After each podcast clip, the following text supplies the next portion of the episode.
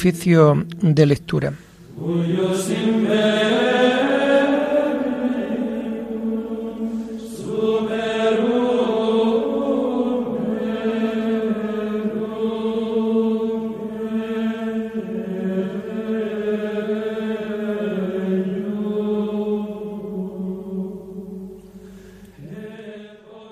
Comenzamos el oficio de lectura de este lunes 28 de marzo del año 2022, lunes de la cuarta semana del tiempo de Cuaresma.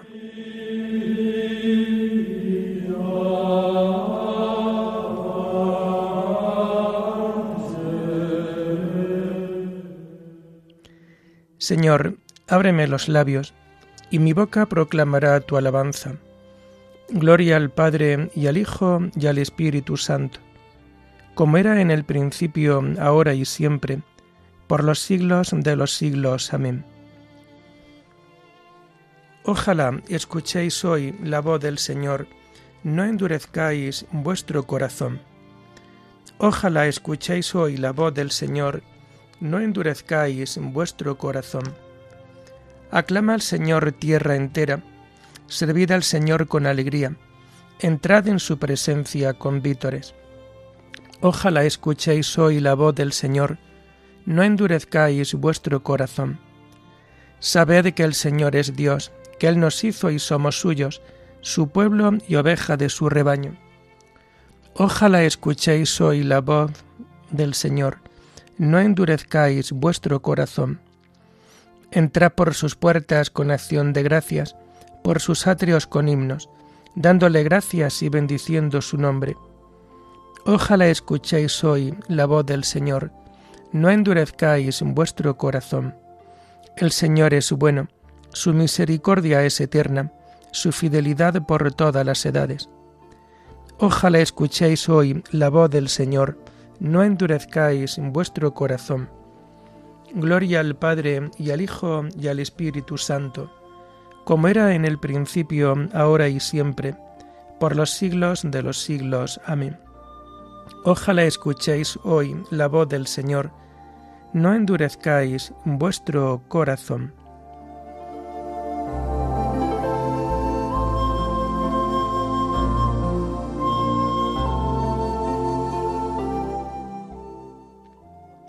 tomamos el himno propio de este tiempo de Cuaresma en el oficio de lectura y que encontramos en las páginas 35 y 36. Llorando los pecados, tu pueblo está, Señor. Vuélvenos tu mirada y danos el perdón. Seguiremos tus pasos camino de la cruz, subiendo hasta la cumbre de la Pascua de luz. La cuaresma es combate, las armas, oración, limosnas y vigilias por el reino de Dios. Convertid vuestra vida, volved a vuestro Dios, y volveré a vosotros. Esto dice el Señor. Tus palabras de vida nos llevan hacia ti. Los días cuaresmales nos las hacen sentir. Amén.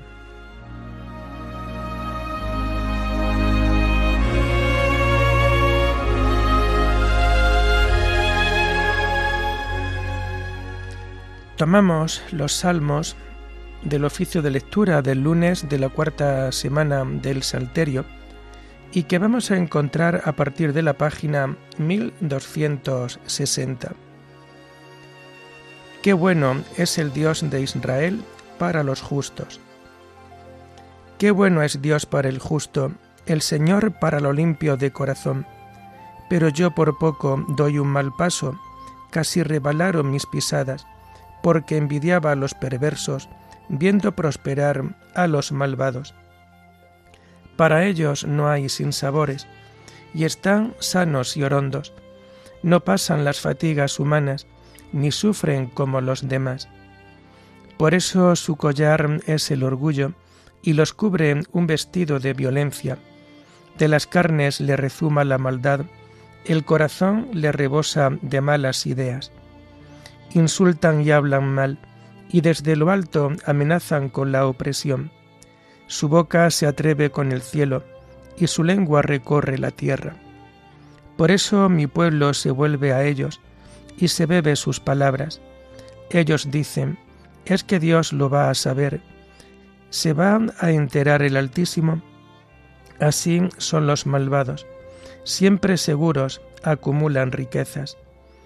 Gloria al Padre y al Hijo y al Espíritu Santo, como era en el principio, ahora y siempre, por los siglos de los siglos. Amén.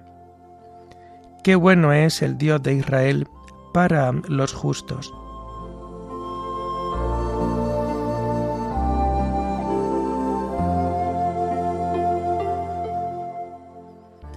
Su risa se convertirá en llanto y su alegría en tristeza. Entonces, ¿para qué he limpiado yo mi corazón y he lavado en la inocencia mis manos? ¿Para qué aguanto yo todo el día y me corrijo cada mañana? Si yo dijera, voy a hablar como ellos, renegaría del estirpe de tus hijos. Meditaba yo para entenderlo, pero me resultaba muy difícil, hasta que entré en el misterio de Dios y comprendí el destino de ellos. Es verdad, los pones en el resbaladero, los precipitas en la ruina, en un momento causan horror y acaban consumidos de espanto. Como un sueño al despertar, Señor, al despertarte desprecia sus sombras. Gloria al Padre y al Hijo y al Espíritu Santo, como era en el principio, ahora y siempre, por los siglos de los siglos. Amén. Su risa se convertirá en llanto y su alegría en tristeza.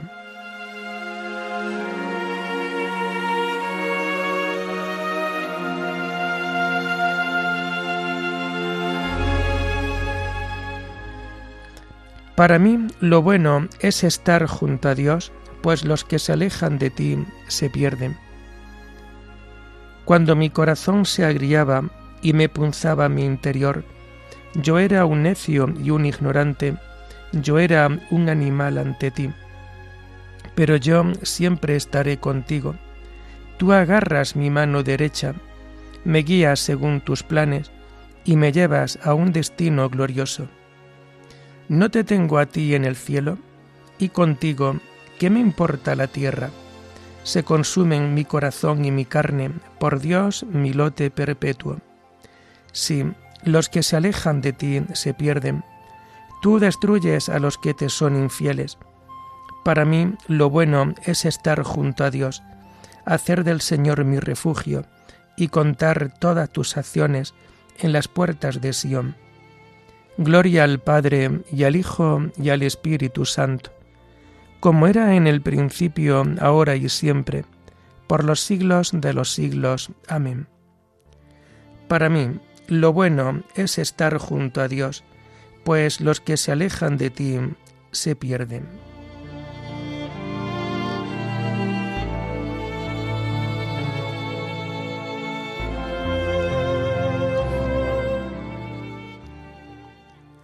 Las lecturas de este lunes de la cuarta semana del tiempo de Cuaresma las encontramos a partir de la página 242. Convertíos y creed en el Evangelio, porque está cerca el reino de Dios. La primera lectura está tomada del libro del Levítico, fiesta de la expiación. En aquellos días mandó el Señor a Moisés, di a tu hermano Aarón que no entre en cualquier fecha en el santuario, de la cortina hacia adentro, hasta la cubierta de la tapa del arca Así no morirá, porque yo me muestro en una nube sobre la cubierta del arca. Así entrará Aarón en el santuario, con un novillo para el sacrificio expiatorio y un carnero para el holocausto. Se vestirá de túnica sagrada de lino, se cubrirá con calzones de lino, se ceñirá una banda de lino y se pondrá un turbante de lino son vestiduras sagradas. Las vestirá después de haberse bañado. Además, recibirá de la asamblea de los israelitas dos machos cabríos para el sacrificio expiatorio y un carnero para el holocausto. Aarón ofrecerá su novillo, víctima expiatoria, y hará la expiación por sí mismo y por su casa. Después tomará los dos machos cabríos y los presentará ante el Señor a la entrada de la tienda del encuentro. Echará a suerte los dos machos cabríos. Uno le tocará al Señor y el otro a Azazel. Tomará el que haya tocado en suerte al Señor y lo ofrecerá en sacrificio expiatorio. El que tocó en suerte a Azazel lo presentará vivo ante el Señor. Hará la expiación por él y después lo mandará al desierto a Azazel. Aarón ofrecerá su novillo, víctima expiatoria, y hará la expiación por sí mismo y por su casa, y lo degollará. Tomará del altar que está ante el Señor un incensario lleno de brasas, y un puñado de incienso de saumerio, pulverizado, pasando con ellos dentro de la cortina. Pondrá incienso sobre las brasas ante el Señor. El humo del incienso ocultará la cubierta que hay sobre el documento de la alianza, y así no morirá. Después tomará sangre del novillo y salpicará con el dedo la cubierta hacia oriente Después, frente a la cubierta, salpicará siete veces la sangre con el dedo. Degollará el macho cabrío, víctima expiatoria, presentado por el pueblo. Llevará su sangre dentro de la cortina y hará igual con la sangre del novillo. La salpicará sobre la cubierta y delante de ella. Así hará la expiación por el santuario, por todas las impurezas y delitos de los israelitas, por todos sus pecados. Lo mismo hará con la tienda del encuentro, establecida entre ellos, en medio de sus impurezas, mientras esté haciendo la expiación por sí mismo, por su casa y por toda la asamblea de Israel. Desde que entra hasta que sale, no habrá nadie en la tienda del encuentro. Después saldrá irá al altar que está ante el Señor y hará la expiación por él. Tomará sangre del novillo y del macho cabrío, irá untando con ella los salientes del altar, salpicará la sangre con el dedo siete veces sobre el altar. Así lo santificará y lo purificará de la impureza de los israelitas. Acabada la expiación del santuario, de la tienda del encuentro y del altar, Aarón presentará el macho cabrío vivo, con las dos manos puestas sobre la cabeza del macho cabrío vivo, confesará las iniquidades y delitos de los israelitas, todos sus pecados. Se los echará en la cabeza al macho cabrío, y después, con el encargado de turno, lo mandará al desierto el macho cabrío se llevará consigo a región baldía todas las iniquidades de los israelitas. El encargado los soltará en el desierto. Después Aarón entrará en la tienda del encuentro, se quitará los vestidos de lino que se había puesto para entrar en el santuario y los dejará allí. Se bañará en lugar santo y se pondrá sus propios vestidos. Volverá a salir ofrecerá su holocausto y el holocausto del pueblo. Hará la expiación por sí mismo y por el pueblo. Y, y dejará quemarse sobre el altar la grasa de víctima expiatoria. El que ha llevado el macho cabrío a Azazel lavará sus vestidos, se bañará y después podrá entrar en el campamento.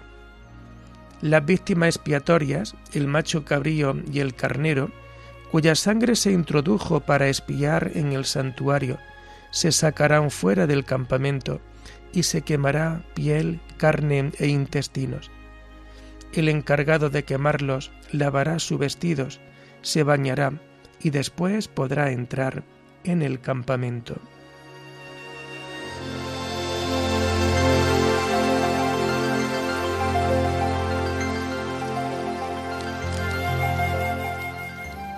Cristo ha venido como sumo sacerdote de los bienes definitivos, no usa sangre de machos cabríos ni de becerros, sino la suya propia. Y así ha entrado en el santuario una vez para siempre, consiguiendo la liberación eterna. Cristo ha entrado no en un santuario construido por hombres, sino en el mismo cielo.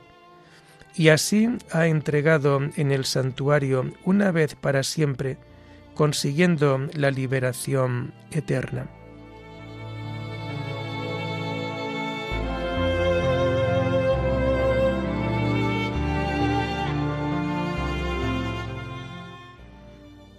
La segunda lectura está tomada de las homilías de Orígenes presbítero sobre el libro del Levítico.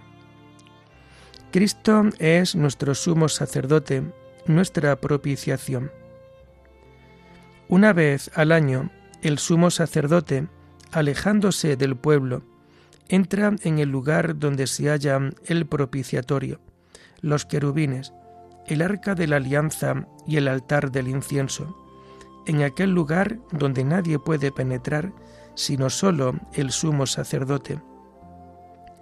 Si pensamos ahora en nuestro verdadero sumo sacerdote, el Señor Jesucristo, y consideramos cómo, mientras vivió en carne mortal, estuvo durante todo el año con el pueblo, aquel año del que él mismo dice, me ha enviado para anunciar el Evangelio a los pobres, para anunciar el año de gracia del Señor.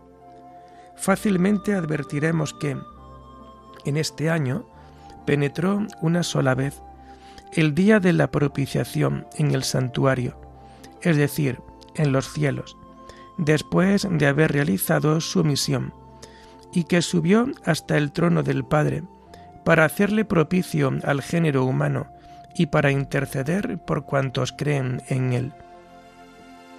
Aludiendo a esta proposición con la que vuelve a reconciliar a los hombres con el Padre, dice el apóstol Juan, Hijos míos, os escribo esto para que no pequéis, pero si alguno peca, tenemos a uno que abogue ante el Padre, a Jesucristo el justo. Él es víctima de propiciación por nuestros pecados. Y de manera semejante, Pablo vuelve a pensar en esta propiciación cuando dice de Cristo, a quien Dios constituyó sacrificio de propiciación mediante la fe en su sangre. De modo que el día de propiciación permanece entre nosotros hasta que el mundo llegue a su fin. Dice el precepto divino, pondrá incienso sobre las brasas ante el Señor el humo del incienso ocultará la cubierta que hay sobre el documento de la alianza, y así no morirá. Después tomará sangre del novillo y salpicará con el dedo la cubierta hacia oriente. Así se nos explica cómo se llevaba a cabo entre los antiguos el rito de propiciación a Dios en favor de los hombres. Pero tú, que has alcanzado a Cristo, el verdadero sumo sacerdote, que con su sangre hizo que Dios te fuera propicio y te reconcilió con el Padre, no te detengas en la sangre física, piensa más bien en la sangre del Verbo, y óyele a él mismo decirte, Esta es mi sangre derramada por vosotros para el perdón de los pecados. No pases por alto el detalle de que esparció la sangre hacia oriente, porque la propiciación viene de oriente, pues de allí proviene el hombre cuyo nombre es Oriente, que fue hecho mediador entre Dios y los hombres. Esto te está invitando a mirar siempre hacia Oriente, de donde brota para ti el sol de justicia, de donde nace siempre para ti la luz del día, para que no andes nunca en tinieblas, ni en ellas aquel día supremo te sorprenda. No sea que la noche y el espesor de la ignorancia te abrumen, sino que por el contrario te muevas siempre en el resplandor del conocimiento, tengas siempre en tu poder el día de la fe y no pierdas nunca la lumbre de la caridad y de la paz.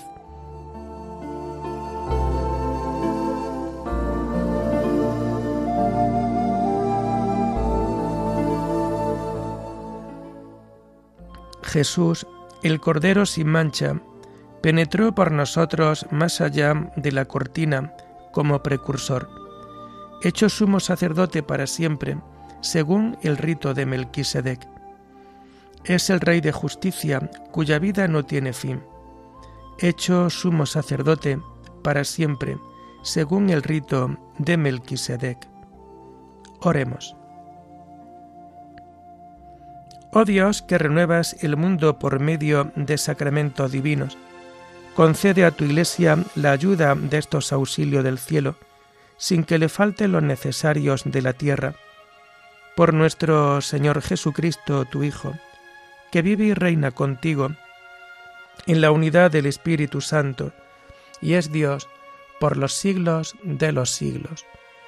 Bendigamos al Señor, demos gracias a Dios.